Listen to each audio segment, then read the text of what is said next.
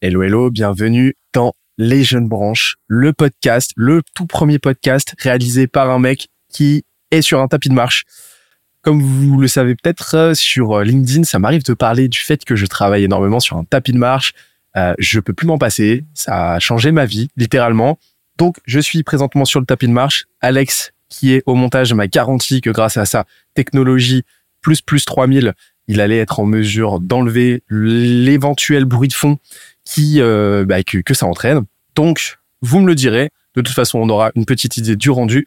En tout cas, sachez que là, je suis en pleine randonnée à 3 km heure en train de vous parler. Nécessairement, ça va pas poser de problème. Au contraire, perso, ça augmente vraiment mon focus, etc. Bon, c'est absolument pas le sujet parce que là, aujourd'hui, déjà, je vous donne une petite explication. Pourquoi je suis tout seul sur mon tapis de marche en train de vous parler? Alors que d'habitude, j'ai des invités, je suis en studio. Là, je suis chez moi. Qu'est-ce qui se passe? Eh ben, Tout simplement, on s'est dit qu'on avait envie de varier un petit peu les plaisirs que ça faisait euh, quelques temps, euh, que ça nous trottait dans la tête, euh, de, faire varier un petit peu le format et d'apporter euh, du renouveau, voilà, du 109. Et on s'est dit que cet été, c'était l'occasion rêvée d'attaquer un modèle radio libre et d'ouvrir nos chakras à euh, de nouvelles façons de faire, à de nouvelles façons de procéder. Et donc, on est parti pour un été ultra riche où on va se retrouver plusieurs fois par semaine pour des épisodes à chaque fois inédits sur différentes thématiques. On va parler, comme d'habitude, d'entrepreneuriat, on va parler marketing, on va parler euh, de tout ce dont il, as envie de parler, en fait, à l'instant T. On va parler de revues d'actu. Il y aura des invités. Il y aura du solo micro. Il y aura euh, des euh, rediffusions d'anciens, épisodes. Pas trop, parce que c'est pas trop notre truc. Euh, bref, vous allez voir, on va s'éclater pendant l'été. Et puis, si jamais ça vous plaît, euh, et, on attend, on attend de vos, on attend de vos nouvelles, hein, on attend de vos retours. Et ben, on pourra euh, implémenter ça pour la rentrée, pour la suite. Et c'est tout le mal qu'on se souhaite. Bref, ça fait deux minutes que je parle pour une intro euh, un petit, un petit, peut-être un petit peu trop longue euh, sur, euh, alors que vous n'avez pas cliqué pour ça, vous avez cliqué par rapport au titre qui vous parlait de deux IA qui vont révolutionner la prospection. Et on va en parler ensemble. Aujourd'hui, il y a eu beaucoup, beaucoup de nouveautés hein, ces derniers temps. je pense que vous avez vu un petit peu les fusions. juste, c'est c'est abracadabrantesque, comme dirait un, un, célèbre défunt, feu, homme politique, mangeur de pommes la, la célérité de l'IA euh, nous prend de cours chaque semaine avec des euh, nouveautés, avec de nouveaux usages, de nouveaux outils, de nouvelles mises à jour d'IA existantes. Euh, on parle même plus de ChatGPT. Bard ces derniers temps est en train d'arriver en trombe. alors vous pouvez utiliser Bard hein, de Google qui apparemment fait très très très mal à ChatGPT et déjà outre-Atlantique. Vous pouvez l'utiliser avec un VPN parce qu'il n'est pas encore dispo en France euh, voilà, en propre. Donc vous pouvez, euh, vous pouvez installer un petit VPN pour euh, pour l'utiliser tranquillement. Et le gros avantage, c'est qu'en plus, il se connecte à Internet, là où ChatGPT bah, demande des extensions comme WebChatGPT par exemple, qui va vous permettre de vous connecter à Internet, enfin de connecter ChatGPT à Internet. De toute façon, la connexion Internet de ChatGPT ne saurait tarder. Mais là, aujourd'hui, on va pas parler de ChatGPT, on va pas parler de Bard, on va pas parler de tout ça. On va parler de deux outils qui vont vraiment changer en profondeur la façon de prospecter avec, je pense, dans une horizon à quelques mois, quelques années, bah en fait des systèmes de prospection complètement automatisés et gérés à 99% par IA. C'est ma prédiction et en fait c'est absolument pas une prédiction du tout capillotractée quand on voit la vitesse à laquelle ça va. Ces deux outils, en fait, avant de vous en parler, avant de vous donner les noms, euh, parce qu'en plus, ce qui est marrant, c'est que ces noms-là, vous les connaissez. Euh, c'est des noms extrêmement connus en fait de l'industrie euh, de la outbound. Euh, en fait, pourquoi il frappe si fort aujourd'hui? Mais en fait, il frappe très fort pour une raison toute simple, c'est qu'ils sont venus positionner de l'IA, ils sont venus positionner bah, de l'automatisation là où, sur les trois piliers, en fait, les plus fondamentaux, enfin les trois piliers indispensables, le, triptyque indispensable de la prospection et on peut le dire du marketing au sens large. Mais là, on va rester focus sur la prospection. En fait, le truc, c'est que la plupart des gens qui pratiquent la haute bande euh, le pratique sans réelle connaissance théorique euh, des euh, mécaniques sous-jacentes à la haute bande, à la bonne prospection, etc. Et ça cause d'énormes problèmes. Pourquoi? Parce que on se retrouve avec bah, des campagnes qui tournent pas, qui performent pas. On se retrouve avec des gens qui se font spammer dans tous les sens, des prospects qui reçoivent des messages qui n'ont absolument rien à voir avec leur problématique du moment. Bref, je pense que euh, vous avez une petite idée euh, de la de la boucherie que ça occasionne. Et ça, c'est un énorme souci. Et en fait, ces deux boîtes-là, sont venus y répondre avec de l'IA. Et en fait, ce triptyque, quel est-il? Bah, le premier point, c'est le ciblage. Le ciblage, c'est tout simplement de savoir à qui vous vous adressez. Donc il y a une dimension de segmentation. Segmentation qui doit être démographique, firmographique, c'est-à-dire savoir à quelle typologie de boîte on s'adresse, firmographique, euh, à quelle personne au sein de ces boîtes-là on s'adresse, donc démographique, et, euh, avoir une connaissance aussi de euh, la psyché de son interlocuteur, c'est-à-dire de la problématique qu'il rencontre au quotidien et des conséquences que ça a dans son quotidien. Donc là, on parle d'une segmentation psychographique. Le ciblage, il est absolument essentiel. Pourquoi? Parce que euh, c'est ce qui va définir en fait euh, tout simplement euh, à qui vous allez émettre votre message. Donc comme vous le savez, hein, le principe, le PABA, le principe même de la communication, c'est de créer le point de rencontre entre un émetteur et un récepteur. Donc c'est fondamental déjà, avant même de penser à l'émission de son message, de penser à celui qui va le recevoir. Et en fait, le ciblage peut vite s'avérer extrêmement tendu, extrêmement technique euh, dans un contexte euh, numérique comme ça, digital. Pourquoi? Parce que euh, bah parce qu'il y a énormément d'outils, il y a énormément de variables, et que ça peut vite s'avérer assez pointu techniquement parlant. Et c'est pour ça qu'on se retrouve avec des campagnes absolument pas calibrées, absolument pas ciblées, qui qui se retrouvent à taper au petit bonheur la chance un petit peu dans tous les sens, et ça pose problème. Donc ça, c'est le premier point le ciblage, c'est essentiel de bien le maîtriser. Donc, il y a beaucoup d'outils qui permettent de faire ça. Euh, il y a Fan Customer, euh, une bonne il y a Faro, euh, une bonne utilisation de Sales Navigator peut très bien faire le job. il y a The Company, Company API aussi. voilà, tout ça, c'est des outils qui fonctionnent très bien, mais qui demandent un certain niveau de technicité qui va être plus ou moins croissant en fonction des enjeux. Et, donc, ça, ça rajoute, ça rajoute de la friction en fait auprès de toute une cible qui soit n'a pas le temps, soit n'a pas l'envie, soit n'a pas le niveau technique en fait de euh, euh, pour bien faire. Le deuxième point, c'est la data. Donc la data, on l'entend un petit peu dans tous les sens.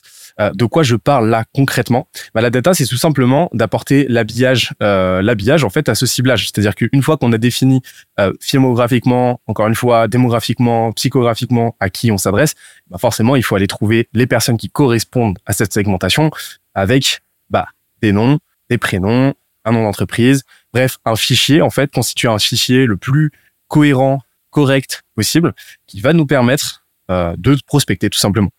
Euh, et, euh, et, et, avec une petite, un petit surplus de complexité pour la prospection par email et encore plus par téléphone, parce qu'il faut retrouver des numéros de téléphone, des emails valides pour éviter de tomber en spam, etc. Enfin, éviter d'avoir trop de trop de pertes, trop de casses. Donc, la data est essentielle et là aussi, là aussi, on se retrouve face à un certain nombre d'écueils parce que techniquement, ça peut vite s'avérer extrêmement fastidieux et c'est pour ça qu'il y a énormément d'outils qui vous proposent de récupérer des emails, des numéros de téléphone.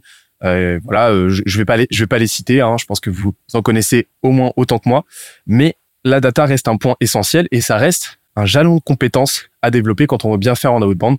C'est ce qui rajoute encore plus de barrières à l'entrée pour obtenir des résultats vraiment exceptionnels. Et le dernier point, c'est le copywriting.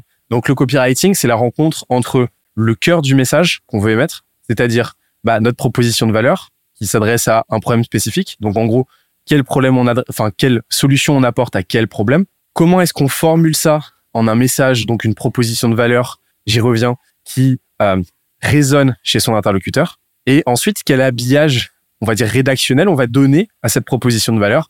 Et donc là, bah, c'est euh, ce qu'on appelle voilà le copywriting. Donc euh, comment est-ce qu'on va rédiger sa séquence, euh, son, son message déjà, puis sa séquence, c'est-à-dire comment est-ce qu'on va échelonner, temporiser les relances, de sorte à maximiser en fait ses points de contact avec son audience, euh, dans quelle mesure, de quelle manière, avec quel levier on va personnaliser nos prises de contact, dans quelle ampli amplitude aussi on va personnaliser, est-ce qu'on va complètement personnaliser, est-ce qu'on va personnaliser une partie de son message et ainsi de suite. Donc là, c'est ça, c'est le copywriting. Et là, le copywriting, en fait, euh, c'est ce qui va avoir tendance à faire défaut à énormément de gens euh, dans euh, dans le domaine de l'outbound. Pourquoi? Parce que bah, ça demande beaucoup de gens ont tendance à le penser et se heurtent à ça. Ça demande des, compétences, des qualités rédactionnelles. À mon sens, pas tant que ça. Euh, au contraire. Et, le problème, c'est qu'on a très très vite fait d'écrire un message qui va être un petit peu pompeux, qui va perdre en fait son interlocuteur. Là où, à mon sens, ça c'est ma, ma reco, chercher au contraire à être le plus voilà, déjà le plus précis possible, le plus informel possible, le plus court et concis possible. Mais bon, on y reviendra. Et le problème du donc du copywriting, c'est que bah, ça rajoute encore une fois une friction, une barrière à l'entrée qui pose beaucoup de soucis à beaucoup de gens et qui dessert absolument tout le monde parce que on a tendance à penser aux euh, praticiens de l'outbound, donc à l'émetteur du message, à ceux qui cherchent des clients. Euh, on a tendance à, à, à les plaindre ou pas, mais on a tendance à penser assez facilement, assez spontanément au coût d'opportunité en fait que représente leur mauvaise pratique. Forcément, bah ils trouvent contactent pas les bonnes personnes, pas de la même la bonne manière, pas avec la bonne data, donc forcément ils vont avoir tendance à perdre des clients.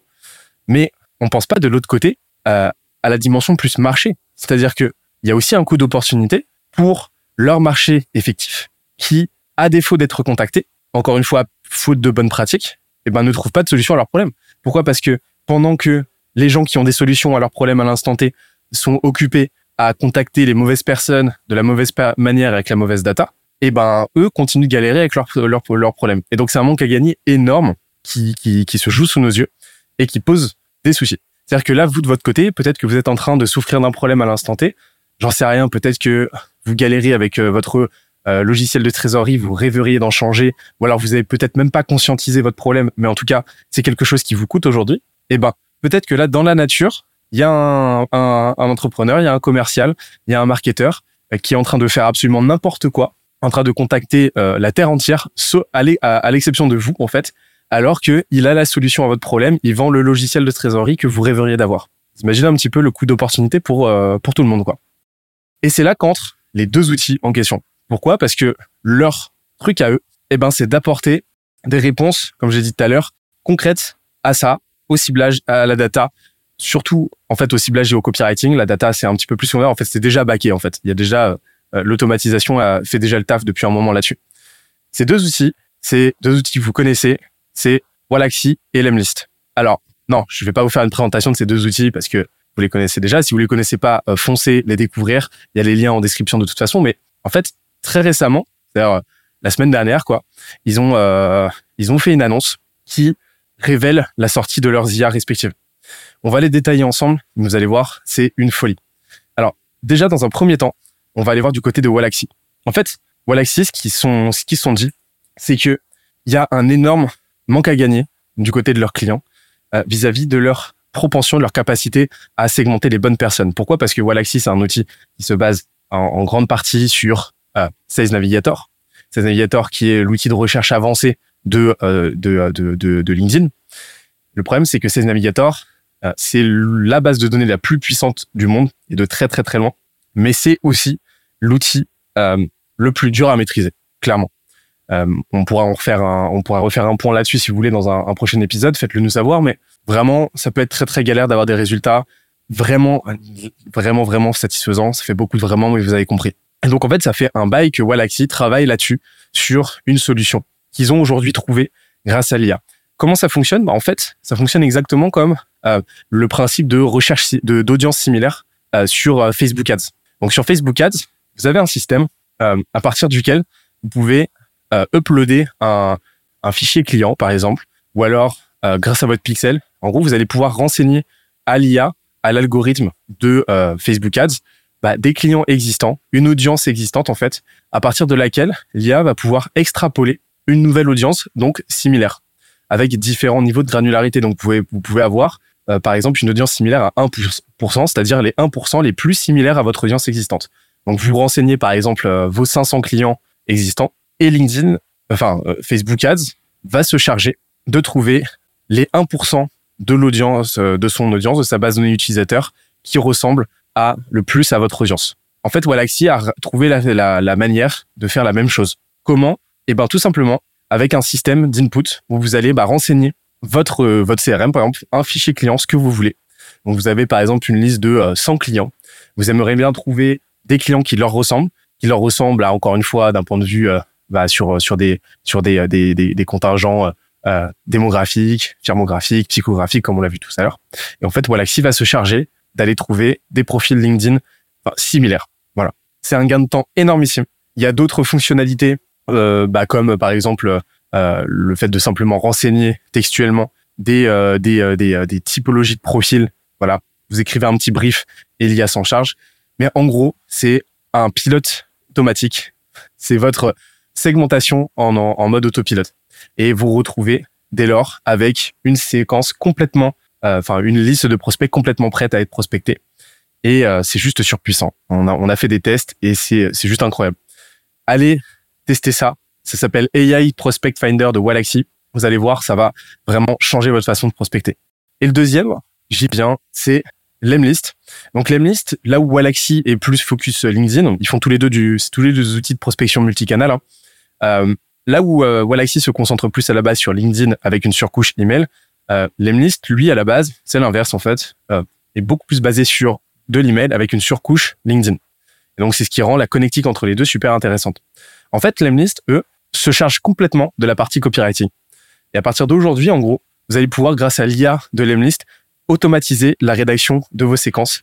Donc à la fois les messages en eux-mêmes, mais aussi leur séquençage, donc leur organisation, leur structuration en séquence. Ce qui est juste, euh, ce qui est juste, euh, ce qui est juste hallucinant en fait.